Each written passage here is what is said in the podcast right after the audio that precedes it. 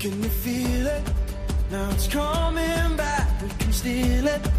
If we bridge this gap, I can see you through the curtains of the waterfall.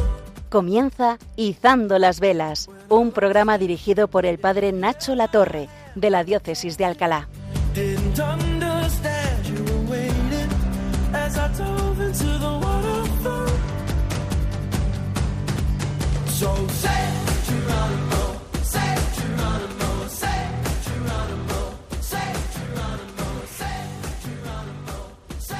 Bienvenido amigo una vez más aquí al programa Izando las Velas. Te habla el Padre Nacho. A través de tu dispositivo, un saludo muy cordial a todos los que estáis haciendo la plancha, tal vez dando un paseo o estáis de nuevo en el búnker de vuestro coche de camino al trabajo. También de forma muy cariñosa a todos los que podáis estar enfermos, bien en casa, bien en el hospital. Tengo muchas ganas de pasar este rato contigo y espero que sea para tu bien, para tu provecho y para que juntos yo también podamos seguir abriendo la vela del corazón para que el soplo del Espíritu Santo nos siga guiando e iluminando. En este nuevo programa vamos a hablar sobre la vida espiritual. Os he propuesto la importancia de vivir la vida conforme al Espíritu Santo, de seguir el camino de Jesús y de caminar en el barco de esta vida hacia el puerto que es el cielo con la vela bien desplegada. Pero ¿cómo hacemos esto? ¿Qué significa esto de la vida espiritual? ¿Cómo la vivimos? Nuestra vocación en esta vida es una vocación al amor y a la felicidad, a llegar a Dios, a llegar a amar con todo nuestro corazón, con todo nuestro ser, con toda nuestra alma, con nuestra mente, nuestro cuerpo. Pero alguien nos tiene que guiar en este laberinto, porque muchas veces nuestro interior, nuestra mente, nuestro corazón está lleno pues de muchas cavidades, de huecos, de lugares oscuros, de cajones que nos da mucho miedo abrir, o de partes que simplemente no entendemos de nosotros mismos. Tenemos a veces un gran deseo de vivir la vida espiritual, pero al mismo tiempo desconocimiento, miedos, apatía, ignorancia. Pasa con el alma igual que pasa con el cuerpo. Uno empieza a hacer deporte de repente y pues el cuerpo no responde tanto como uno querría. Al revés, casi le duele, le molesta. Al día siguiente uno tiene, una, tiene unas agujetas de camión. Y por eso pues necesitamos empezar a practicar, a profundizar, a conocer pues esta vida interior.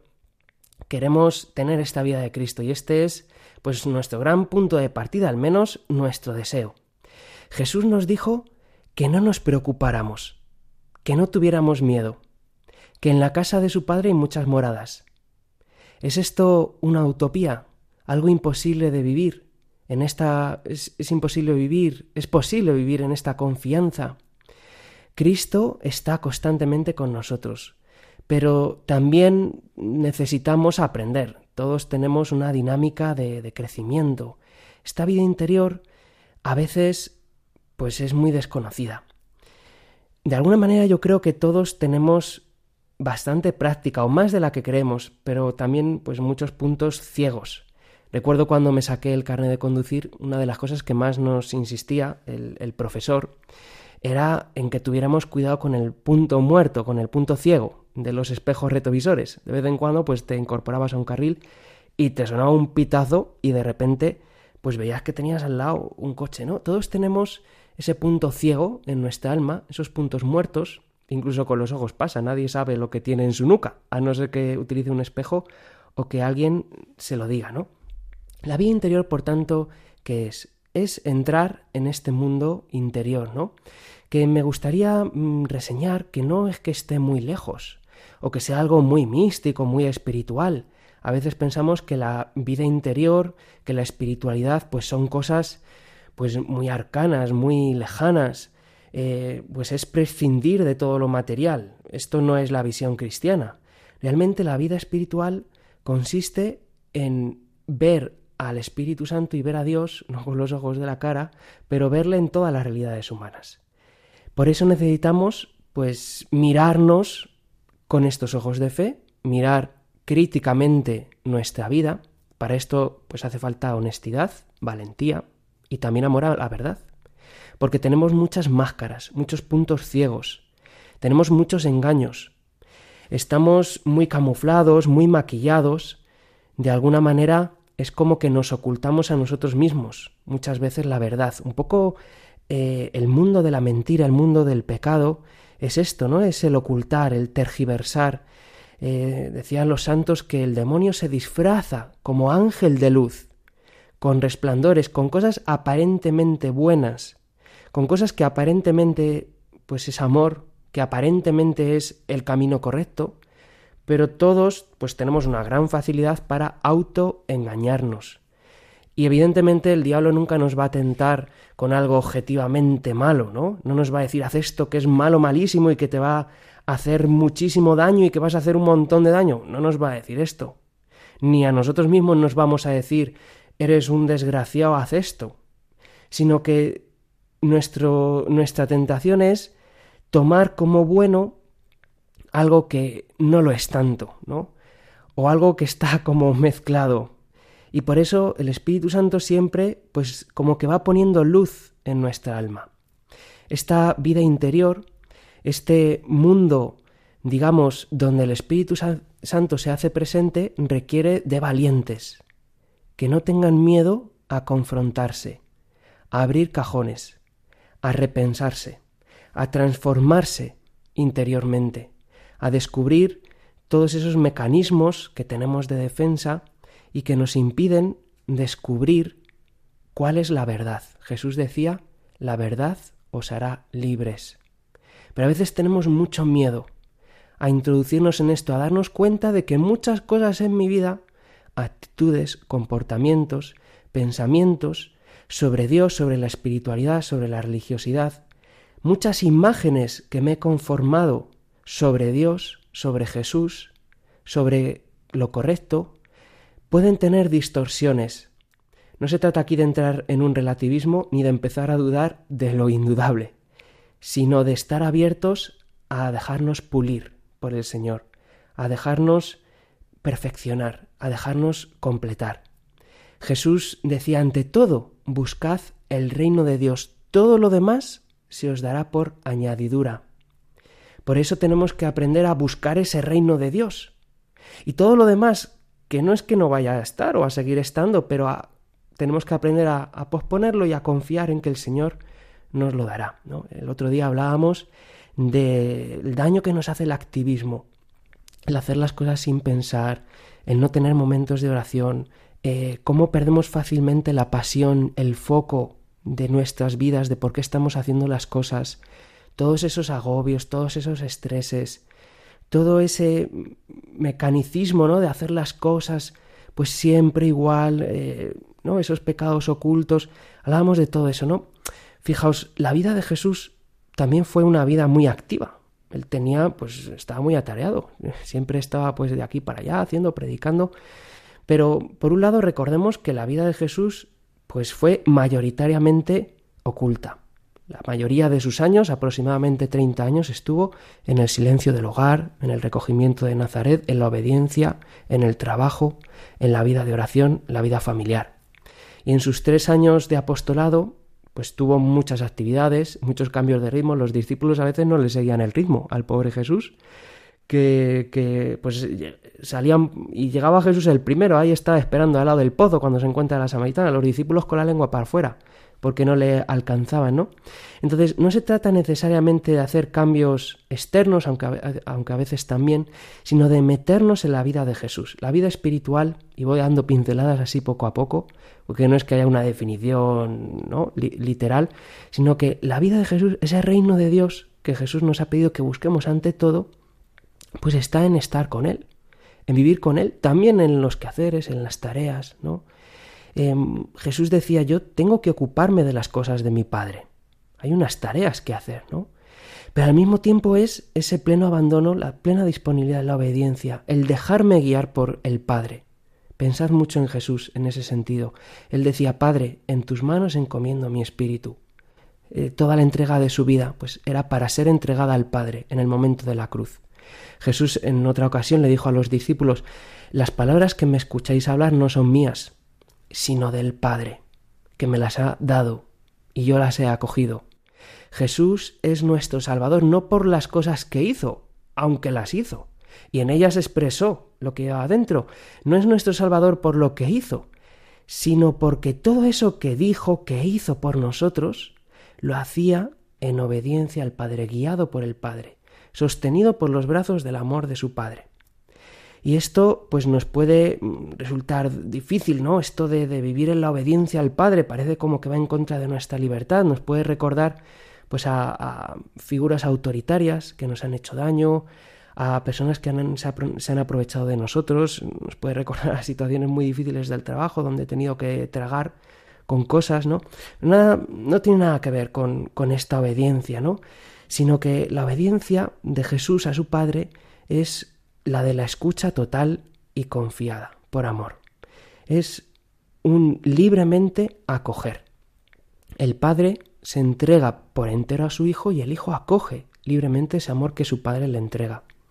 El amor del Padre y del Hijo y del Hijo al Padre supera todo amor que podamos conocer. Es como y superior a cualquier amor de un padre a su hijo, de los esposos, de los hermanos, de los amigos. Es un amor Mm, cuidadoso, que vela, que se preocupa, que inspira, que anima, que le conforta, que le da valentía, que le da luz, que le inspira. Ese amor tiene un nombre y unos apellidos. Se llama Espíritu Santo. Entonces, en esta comunidad, en esta familia, Jesús, con el Padre, con el Espíritu Santo, nunca se siente solo. Esta comunidad, esta presencia, esta cercanía, esta, esta fuente de inspiración, de sostén, pero al mismo tiempo de, de ancha libertad para el amor, es la fuente de la vida espiritual. Y necesitamos unirnos a esta música, entre comillas, necesitamos unirnos a esta compañía. La vida espiritual muchas veces la hemos entendido como algo que yo hago con mis esfuerzos, con mi lucha, con mi entendimiento, con mi fuerza de voluntad. Pero aunque esa parte está, la vida espiritual es sobre todo una presencia, una relación, un vínculo. Por eso la vida espiritual nos pone en comunión, nos pone en comunidad, nos aleja de la soledad y me hace vivir en una relación como hijos. Los santos cuando llegan al cielo es como que tienen un himno de victoria. Ellos dicen, la victoria es de nuestro Dios. Y San Juan en una de sus cartas dice, mirad qué amor nos ha tenido el Padre para llamarnos hijos de Dios. Pues lo somos. Ahí está la esencia de la santidad. El Señor ha vencido en mí, yo no estoy solo, tengo hermanos, y el Espíritu Santo en la familia de la Iglesia, y a través de todas las cosas que me pasan, me va guiando. Esto es entrar en la vida espiritual, entrar en esta conciencia. Es una actitud, es un estilo de vida, es el estilo de los santos, es el estilo de los hijos. Esto quiere decir empezar a vivir esta vida espiritual, a buscar ante todo el reino de Dios, que es una familia interior. No me siento solo, no estoy solo, sé que no estoy solo, y en esta confianza camino, me dejo purificar. El Espíritu Santo es tu principal director espiritual. El Espíritu Santo tiene un plan para santificarte. El Espíritu Santo que Jesús nos envía y que este Espíritu Santo nos, conecta al amor del Padre y del Hijo, hace que tú tengas un camino, que tengas confianza, que tengas esperanza, que te puedas fiar. Y esto es lo que más nos aleja del activismo, del voluntarismo, del estrés, de la ansiedad, pero al mismo tiempo nos aleja, pero no nos espiritualiza. Por eso es muy importante que aprendamos a introducirnos en esta dinámica espiritual con nuestro cuerpo, con nuestra psique, con nuestros sentimientos, con tu historia personal, con las relaciones que te fundan. Cada uno de nosotros tenemos un ombligo y a veces hay que mirarse el ombligo, aunque se suele decir al revés, porque quiere decir que tú fuiste un día alimentado por un vínculo, por ese cordón umbilical. Tú tienes una madre, y eso que está inscrito en tu cuerpo, pues es para que recuerdes que ese cordón umbilical lo tienes y Dios quiere que lo tengas con Él. Tenemos un cordón umbilical con el Señor. Podríamos decir que es un triple cordón umbilical, es la fe, la esperanza y la caridad que nos conectan para ser alimentados constantemente en la presencia del amor de nuestro Padre. Bueno, vamos a hacer una pequeña pausa que nos ayude un poco a meditar, a profundizar, a darle vueltas a todos estos sentimientos y vamos a escuchar una canción de Pablo Sanz que se titula Se enamoró de mí para que podamos pues dejarle a la música que despierte en nosotros este recuerdo que tenemos metido hasta en nuestro cuerpo inconsciente de que hemos sido amados y de que tenemos unos lazos de amor con nuestro Padre.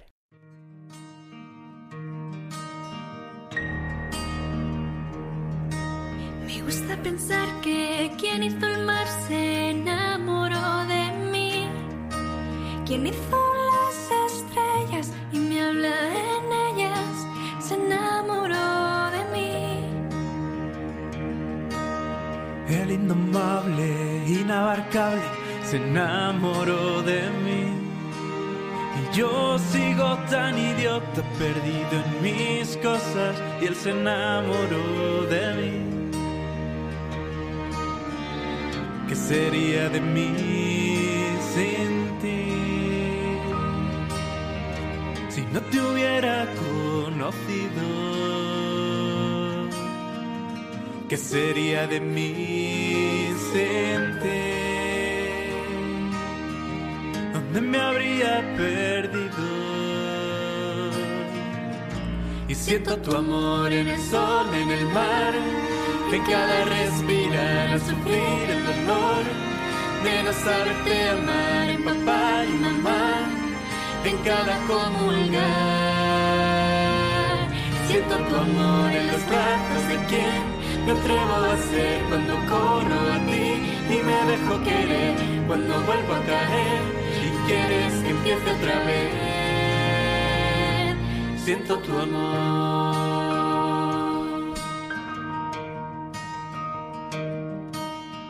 Gusta pensar que el mismo amor se enamoró de mí. Quien hizo las montañas y me acompaña, se enamoró de mí. ¿Qué sería de mí sin ti? Si no te hubiera conocido. Sería de mí sin ti? ¿Dónde me habría perdido? Siento tu amor en el sol, en el mar, en cada respirar, en sufrir el dolor de no saberte amar, en papá y mamá, en cada comulgar.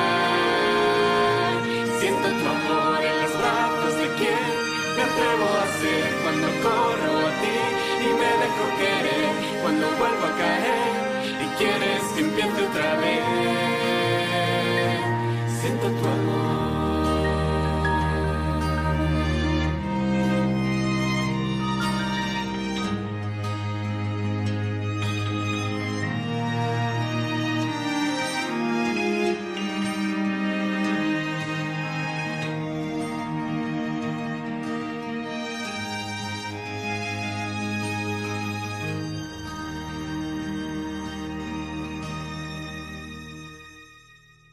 Pues sí, el Señor se enamoró de mí.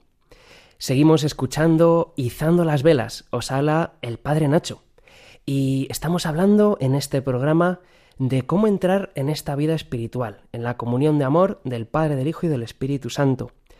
Ahora vamos a hablar un poquito de un tema más psicológico, vamos a hablar de la ansiedad y de la paz. Y finalmente, quedaos hasta el final del programa porque vamos a intentar dar algunos consejos prácticos para practicar todas estas cosas y, seguir profundizando. La ansiedad es uno de los grandes males de nuestro tiempo. Cada vez más personas eh, tienen estrés, ansiedad, depresión. Somos de las sociedades que más medicamentos en este sentido estamos tomando. Hay mucha falta de paz, hay mucha ansiedad. Creo que una de las razones es el estilo de vida que llevamos, tan eh, activista, de tanta angustia, también al fallarnos el sentido de la vida y al tener relaciones pues cada vez más rotas, familias eh, desvinculadas, tantas heridas, desgracias, Es una paradoja porque tenemos más comodidad que en toda la historia de la humanidad.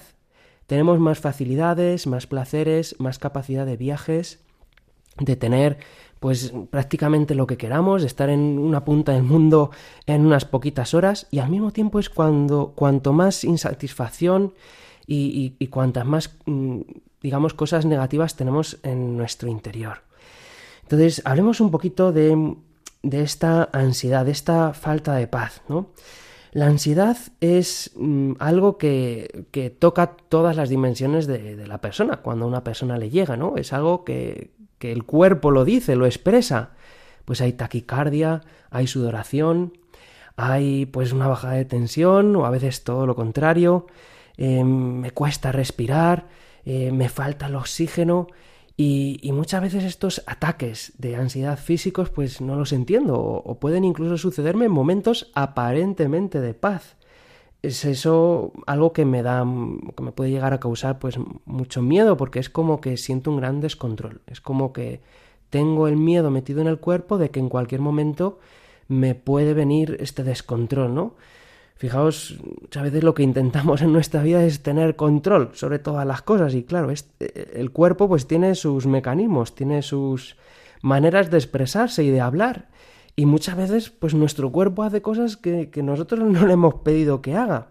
Podemos controlar eh, el cuerpo de una manera digamos tiránica. Yo a la mano le digo que se mueva y la mano se mueve, pero los sentimientos, el corazón, ciertos reflejos, cosas que me pasan, pues digo, ¿de dónde viene? ¿Qué me pasa? ¿No? En el fondo es como que hay una desconexión entre mi cuerpo y lo que está pasando, entre mi mente, mi corazón y luego pues mi yo. Y entonces, como vivimos tan desconectados, pues a veces parece que tenemos esta, entre comillas, doble personalidad, ¿no?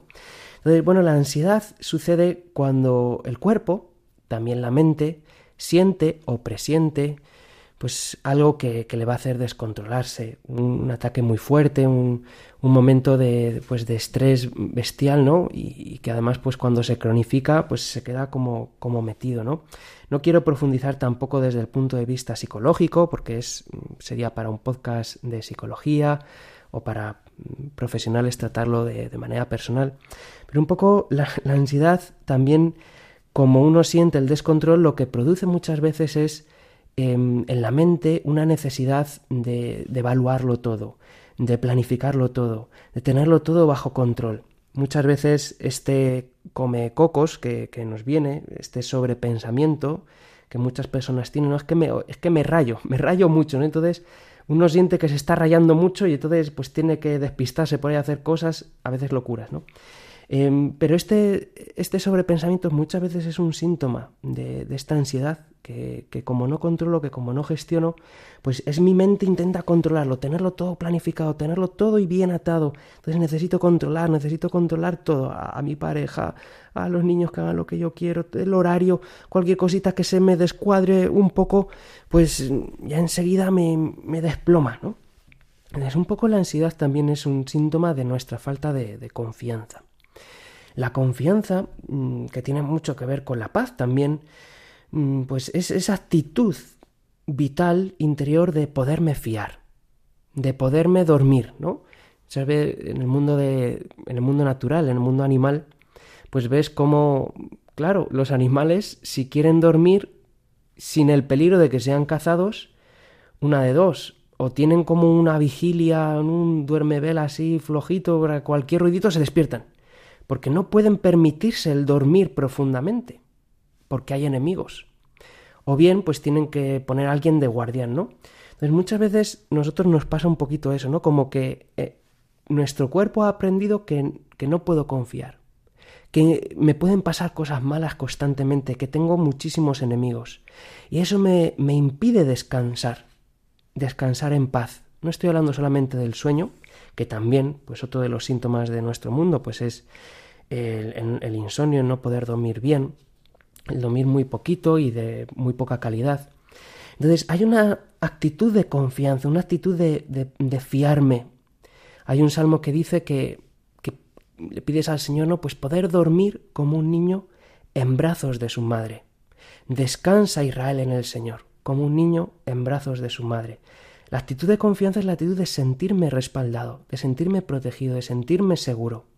Es una actitud vital, no es simplemente un sentimiento puntual. Es algo que mi cuerpo ha aprendido. Y cuando hablo de mi cuerpo hablo también de mi mente, de mi corazón, porque estamos interconectados. ¿no?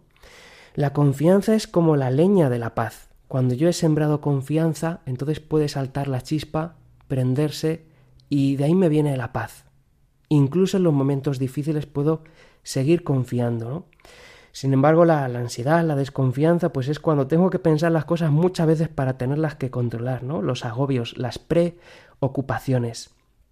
La confianza es esa actitud de que me puedo tirar y que el paracaídas me va a sostener, que va a haber alguien, algo que me va a sostener. Esta confianza es por supuestísimo en Dios, ¿no? Pero también en los demás. El problema del mundo de, de, hoy en día es que se está generando esa sensación de desconfianza, de que no te puedes fiar de nadie, de que al final antes o después te van a traicionar. Una de las cosas que más pasa a los jóvenes es que han percibido, han sobreentendido, se ha metido en su inconsciente que es imposible amar. Porque como cada vez hay más rupturas, como cada vez hay más infidelidades, como las familias están más resquebrajadas, pues al final el sentimiento, la sensación que me queda es no me puedo acabar fiando de nadie, por tanto tampoco me puedo acabar abandonando en nadie. Sin embargo, la confianza parte de la base de la idea de que me puedo fiar del otro. Y esto pues tiene una doble dimensión, ¿no? Si me puedo fiar del otro, quiere decir dos cosas. Primero, que el otro puede ayudarme. Frente a esto, pues muchas veces el pensamiento que, que tenemos mucho es que el otro no me puede ayudar, nadie me puede ayudar, nadie me entiende. Este nadie me entiende en el fondo es una mentira que tenemos en nuestra mente. Parece que somos únicos, especiales y que nadie nos va a entender, que, tenemos un idioma peculiar y, particular, ¿no? Que, que es incomunicable. Y esto es una mentira. ¿Quiere decir que todo el mundo me puede entender? No. Pero es mentira que nadie me puede entender. Y en segundo lugar, que la gente no solamente hay personas que me pueden entender, que Dios me puede entender, que Jesús me entiende, por supuesto que sí, pero que también hay personas.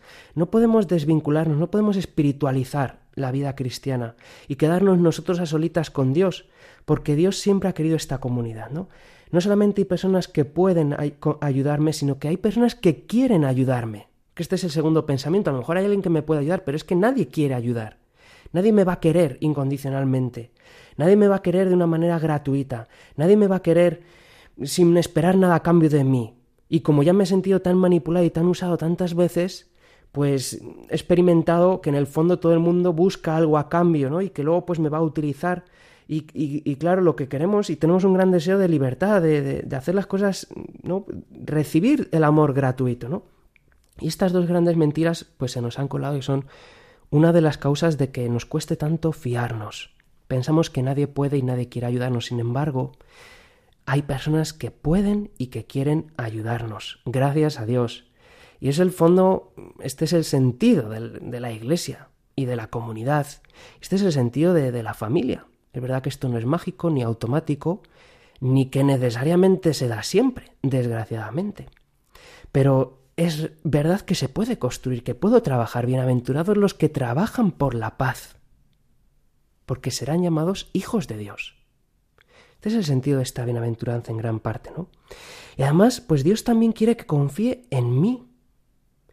Y esto quiere decir también un par de cosas. En primer lugar, que necesito que me ayuden. Yo solamente puedo confiar en mí mismo si me doy cuenta de que necesito ayuda. Esto es, parece, parece una paradoja, parece como que dices, no, tú vas a confiar en ti mismo solamente cuando sientas que tú eres capaz, suficiente, autosuficiente y, y, que vas a poderlo hacer tú todo, ¿no? Tú puedes con todo, te dice el mundo de hoy. Pues es, es mentira también. Tú solamente vas a poder confiar en ti mismo cuando seas consciente de que no puedes hacerlo todo. ¿Por qué? Porque si tú crees que lo puedes hacer todo en el fondo ya no te estás fiando de ti. Estás fiado en, una aparente eh, superioridad, en un aparente heroísmo, en algo que en el fondo no eres tú. Estás confiado en tus propias fuerzas eh, indestructibles que no existen.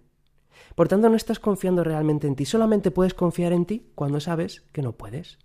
Porque entonces puedes decir, ah, sé que no puedo, entonces puedo confiar en que ahora mismo no puedo, pero que podré ser capaz si me dejo ayudar, si recibo el alimento que necesito, si, si, recibo el oxígeno. ¿no? Fijaos, biológicamente hablando, no podemos subsistir por nosotros mismos, necesitamos alimento, oxígeno, luz, eh, un montón de cosas. Desde el punto de vista meramente biológico, desde el punto de vista espiritual, moral, sucede exactamente lo mismo. Espero hacerme entender. Al mismo tiempo, pues eh, tengo que confiar en que puedo cambiar.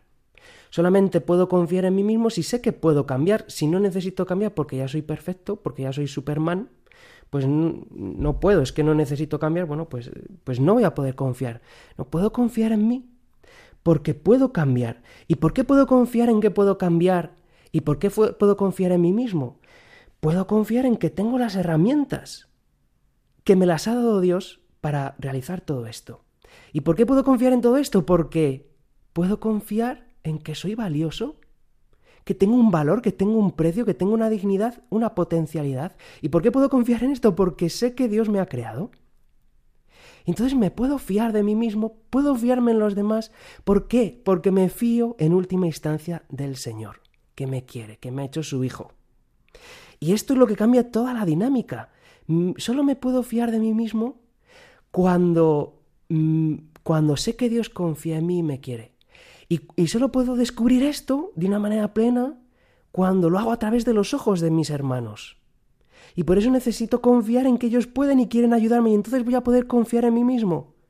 Y, y esta dinámica se retroalimenta. Realmente pues no, no, hay tampoco un punto de origen, sino que constantemente se retroalimenta.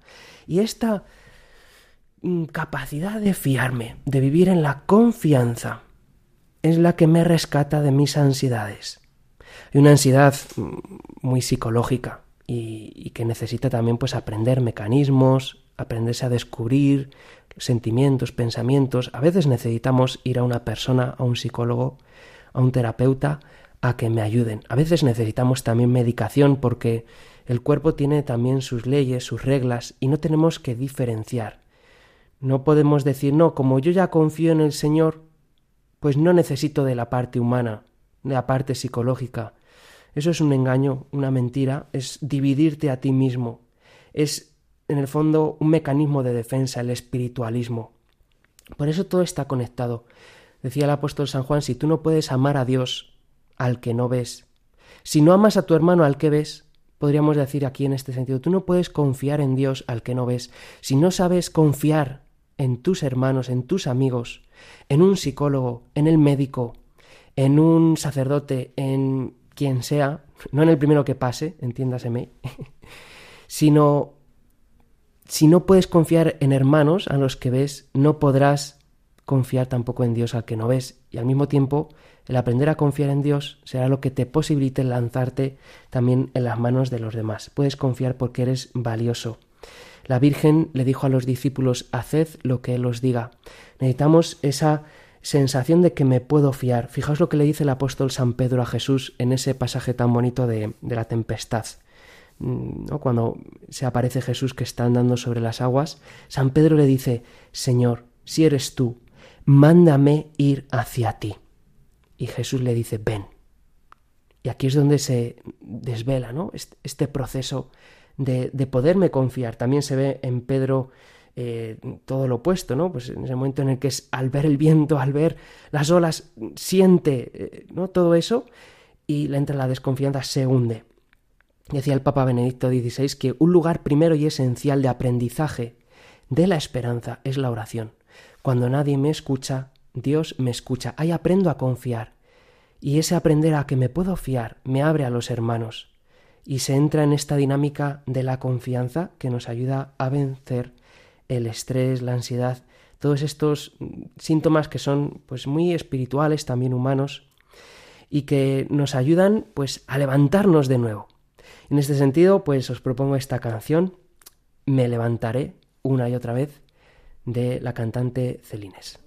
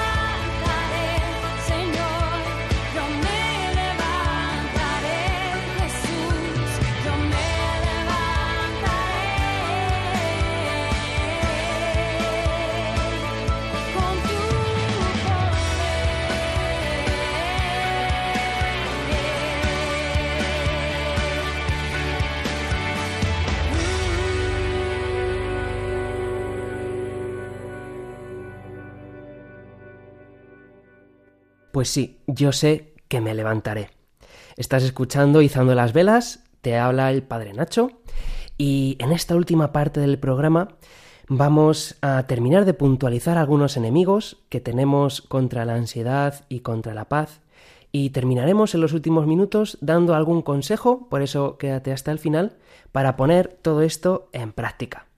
Hay, resumiéndolo mucho, dos enemigos que nos impiden confiar. En primer lugar, tenemos la desconfianza, que está basada en la presunción. La presunción es un pecado que nos aparta de, de la esperanza, ¿no? Es la presunción el pecado de poner mi confianza en mis propias fuerzas. Es un poco la soberbia frente a la humildad de los niños. Si yo me hago pequeñito, entonces necesito. Si me hago pequeñito puedo ver las cosas grandes. Me acuerdo cuando una vez volví a mi colegio, mm, al que había ido de pequeño, y lo que yo recordaba, pues todo enorme, grande y demás, pues de repente era tan pequeñito porque yo había crecido, ¿no? Espiritualmente hablando, sin embargo, es un gran drama el que nos hagamos mayores, entre comillas. Hay que, hay que madurar en la fe, eso sí.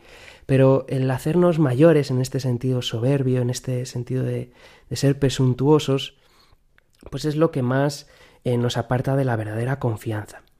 Y al mismo tiempo puede parecer paradójico, pero muchas veces nuestra desconfianza, nuestros miedos, nuestros temores, pues están fundamentados en esta insana confianza, ¿no? en nuestras fuerzas, en nuestras capacidades. Es como que nos hace oscilar. Me puedo, en algún momento que siento que las cosas van bien, me, me subo en la cresta de la hora, me creo un ser superior, me creo Superman, pero tan pronto estoy arriba como que me pego el batacazo y pues caigo en una gran depresión, en un gran desánimo, es que es todo malo, malísimo. Sin embargo, la humildad y la confianza pues nos ponen en esa paz, en ese equilibrio, que me mantienen en una línea, en, en una calma, ¿no? En, una estabilidad espiritual. No es en una apatía, no es tampoco en una vida sin ritmo, sin alegría, sin eh, cosas novedosas, no es eso, pero sí me establece, ¿no? En los momentos de alegría, pues sé mantener la confianza, el agradecimiento, los momentos pues de oscuridad, de tristeza, sé relativizar, sé ponerme en seguridad, sé volver a mis bases, a mis cimientos espirituales, a seguir construyendo sobre la roca de mi vida que es Jesús. Mm, por eso también la, desconfianza y, y, esta soberbia, pues en el fondo hace por un lado que sobreestime los peligros que me pueden venir, que ponga más valor en, lo negativo que me pueda pasar, ¿no? que sobreestime los peligros. Sin embargo, el apóstol San Pablo decía, ¿qué podrá apartarnos del amor de Cristo? El hambre, la angustia, la persecución, un despido, una enfermedad, tus pecados. Nada podrá apartarnos del amor de Dios manifestado en Cristo Jesús, dice San Pablo. Nos hace sobreestimar los peligros y al mismo tiempo infravalorar nuestras capacidades, de lo que ya hablábamos antes. Por eso, pues la paz, en el fondo ese equilibrio, pues es una confianza fundamental. Decíamos antes que la confianza es la leña con la que se puede encender la chispa de la paz. Y en segundo lugar, además de la presunción, una cosa que nos impide confiar mucho son nuestras heridas. De esto hablaremos en un programa más adelante de esas heridas que vamos adquiriendo a lo largo del tiempo, cosas, experiencias que me han ido pasando, decepciones, momentos en la vida en los que he recibido grandes frustraciones, en los que me han hecho daño, en los que he confiado, pero esa confianza se ha visto defraudada, tal vez porque yo lo he considerado así, lo he sentido así, lo he experimentado así, muchas personas se enfadan con Dios, mm, acaban como teniendo la sensación de que en el fondo no puedo fiarme de Dios. Le siguen pidiendo cosas, pero se quedan siempre con su plan B, que el plan B es, pues ya me las apañaré yo. Si Dios no me da lo que yo le estoy pidiendo, ya me las apañaré yo mismo, ¿no? O acabo pidiéndole a Dios pues cosas muy muy secundarias, muy superficiales, ¿no? Pues como cuando estás comiendo y alguien le pides pásame la sal, dices, bueno, pues si no me la pasa pues ya me levantaré a cogerla yo, tampoco pasa nada, ¿no? Y uno acaba pues recibiendo esto de hermanos, de personas, de amigos, de circunstancias, a veces de tus padres, a veces de, la iglesia, a veces de sacerdotes, y uno, bien porque objetivamente así ha sucedido, o bien porque en parte objetivamente y en parte subjetivamente tú así lo has percibido, acabas pues generando una herida de desconfianza. Hablaremos de esto más en adelante, pero es importante presentarle al Señor nuestras heridas y dejarnos sanar por la confianza, abrirnos otra vez a la capacidad, que es una capacidad humana la de confiar, la de abandonarme, es una capacidad que se entrena, que se ejercita, que puedo mm, ponerla en práctica, en disposición, dando pequeños pasos, sabiéndome de, que, de quién fiarme. A veces estas heridas han sido por mi imprudencia, me he fiado de personas de las que no me debería haber fiado, he confiado demasiado rápido, he sido pues poco diligente, ¿no? He hecho cosas con mi cuerpo, con mi mente, y, con mi corazón eh, se los he puesto en bandeja a personas, me he abierto a quien no debería o quien, en quien no tenía la suficiente, mm, las suficientes pruebas como para abandonarme, ¿no? Y entonces pues al final me he ido al polo contrario, pues ya no me puedo fiar de nadie, todo el mundo me va a engañar, todo el mundo me va a mentir, todo el mundo busca algo a cambio, ¿no? Un poco como el Doctor House en la serie, todo el mundo miente, que, que piensa, todo el mundo es bellaco, todo el mundo pues eh, es, eh, pues como decían los filósofos, el lobo es un, el hombre es un lobo para el hombre, ¿no? Entonces estas dos cosas nos, nos impiden eh, confiar mucho en el Señor. Em, esta desconfianza pues nos pone en la actitud también de todo lo malo que puede pasar, que puede llegar a pasar. ¿Y si sucede esto? ¿Y si enfermo? ¿Y si me pasa esto a mí? ¿Y si me traicionan? ¿Y si? ¿Y si? Esto nos hace vivir desconectados del presente y el presente, lo decíamos en el programa anterior, en el presente se derrama una gran gracia, lo que llamábamos la gracia del momento presente. Por eso tenemos que mm, también aprender a confiar y esto pues es a través de la gratitud. La gratitud, pues en vez de decir y si dice lo que sí funciona, lo que sí sucede, lo que Dios sí me ayuda, lo que sí he conseguido, lo que sí hemos conseguido en nuestro matrimonio, lo que sí funciona, de lo que sí he sido capaz, las personas que sí me han ayudado. Trabajar la confianza es trabajar también la gratitud, ¿no? Sin entretenerme mucho más en este tema, hablaremos en algún otro programa. Y bueno, me gustaría eh, mencionaros de alguna manera el Salmo 21. El Señor es mi pastor, nada me falta. En verdes praderas me hace recostar me conduce hacia fuentes tranquilas y repara mis fuerzas. Aunque camine por valles oscuros, nada temo, porque tú vas conmigo. Tu vara y tu callado me sosiegan. Preparas una mesa ante mí, enfrente de mis enemigos. Me unges mi cabeza con perfume y mi copa rebosa. Es un salmo precioso, ¿no? Y fijaos, el Señor te prepara un banquete enfrente de tus enemigos. ¿Quién se, quién se pondría a tomar un café, ¿no? En medio de una batalla. parece esto de un cómic de Asterix y Obelix, prácticamente. Eh, ¿Quién es capaz de ponerse a comer delante de sus enemigos? El que está bajo seguro. El Señor es mi pastor. Su vara y su callado me sosiegan su vara y su callado. Es decir, el Señor también, ¿no? La vara, pues no digo yo que el Señor nos pegue, pero con el callado es, el pastor reconduce a las ovejas. Me tengo que dejar reconducir también por el Señor. Me tengo que dejar guiar, me tengo que dejar corregir. Me tengo que dejar enseñar. Tengo que ser dócil, como una oveja que sigue a su pastor, porque sabe que en él puede poner la confianza. El Señor es mi pastor, nada me falta, aunque camine por valles oscuros puedo poner mi confianza en el Señor. Esto tengo que hacer experiencia. No es simplemente autoayuda, sino que esta sensación de que puedo confiar el Señor la va suscitando en mí si le dejo a través de la oración. Y pues vamos a terminar con algún consejo práctico. ¿Cómo poder llegar a hacer esto de, de confiar? Os voy a decir unos cuantos puntos por si os ayudan. En primer lugar, un síntoma de que confiamos o algo que nos puede ayudar mucho a confiar es aprender a delegar. Parece una tontería, pero yo jamás delegaré si no me fío. Y nunca aprenderé a fiarme de verdad si no aprendo a delegar. ¿Eres una persona que delega, que confía tus tareas en otras personas? Delegar pues implica que sabes que, que, no se va a hacer tal y como tú lo harías a tu imagen y semejanza, que se va a hacer un poco distinto al estilo del otro. Pero uno puede confiar, hay personas que me pueden ayudar. Aprende a delegar, sé valiente. En segundo lugar, pedir ayuda. Es un gran síntoma de confianza y nos ayuda mucho a confiar. Pide ayuda. Déjate ayudar por personas, por compañeros, por hijos, por personas aparentemente que no lo van a hacer bien. Bueno, déjate ayudar por profesionales, por sacerdotes, por la palabra de Dios, por los santos. Pide ayuda. En tercer lugar, descansa. Descansa. Descansar por las noches y irse a dormir es, es como un acto religioso, como algo súper espiritual. Muchas veces cuando vivimos en esta ansiedad es como que no me puedo ir a dormir, no puedo descansar. Eh, tengo que seguir en, en vigilia, ¿no? Entonces, no, puedes descansar. Dios lo da a sus amigos mientras duermen, dice un salmo. ¿Eres amigo de Dios? Descansa. Dios te va a dar en la noche lo que tal vez tú eres incapaz de conseguir.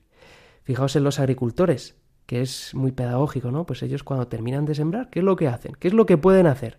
Nada, les toca esperar y confiar en la potencialidad, en la fuerza que tiene la semilla para crecer.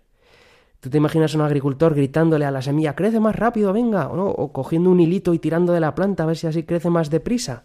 No, les toca esperar. Descansa, aprende a descansar.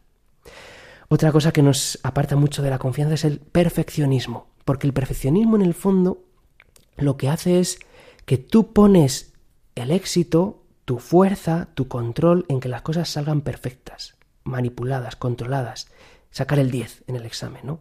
El perfeccionismo te impide confiar en que Dios está contigo incluso cuando las cosas no son, no son perfectas. Las circunstancias, cuando tú no eres perfecto, aún así Dios te puede ayudar. No solamente puede, sino que es, que es cuando más te ayuda. Cuando eres niño, cuando eres pequeño, cuando no lo haces bien. Pensamos que hasta que no sea perfecto no me merezco la paz, no me merezco el amor de Dios, no me merezco eh, eh, pues su perdón, su misericordia, su gracia. No, al revés, cuanto menos perfecto seas, más te lo mereces. ¿Por qué? Porque lo mereces en Cristo que ha dado la vida por ti. Él te lo ha ganado. Tenemos derecho a una paz fundamental.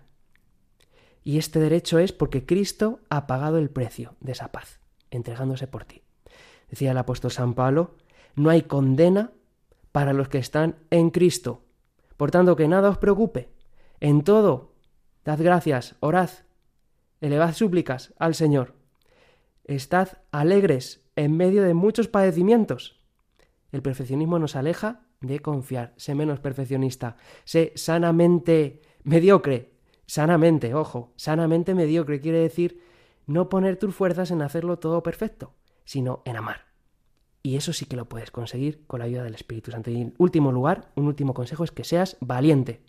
Solo las personas que confían son capaces de hacer cosas llenas de valentía, de tomar retos, de dar pasos de fe, de atreverse a hacer lo que parece imposible. Dios es un Dios de los imposibles, Dios es un Dios de valiente. La magnanimidad es la virtud de los que tienen el alma grande porque confían en Dios, son capaces de hacer cosas que les sobrepasan, porque confían en ellos. No se trata de hacer locuras, pero sí de ser valientes, en tomar decisiones, en casarse siendo joven, en tener un hijo, en tantas y tantas cosas que hoy parece de locos. No, no es de locos. Sí, es de locos, pero son de locos que han confiado en el Señor. De una manera, de una manera sana, de una manera prudente, de una manera, pues, eh, con sabiduría, ¿no? Pero en el fondo el amor, la confianza inspira la valentía. Y al mismo tiempo, para confiar, tienes que ser valiente.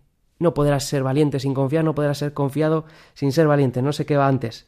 Bueno, queridos amigos, pues prácticamente hemos llegado al final de Izando las Velas. Os espero el mes que viene. Ya sabéis que tenemos un correo electrónico por si queréis hacer una consulta, me encantará saber de vosotros. Izando las velas, arroba, eh, perdón, izando las velas, radiomaria.es izando las velas todo con minúsculas arroba radiomaria.es. Podéis escuchar este programa en podcast, si lo habéis escuchado en directo podéis mandárselo a algún amigo en cuanto lo subamos, que va a ser enseguida. Os mando un cariñoso saludo, mi bendición y que la paz esté con vosotros.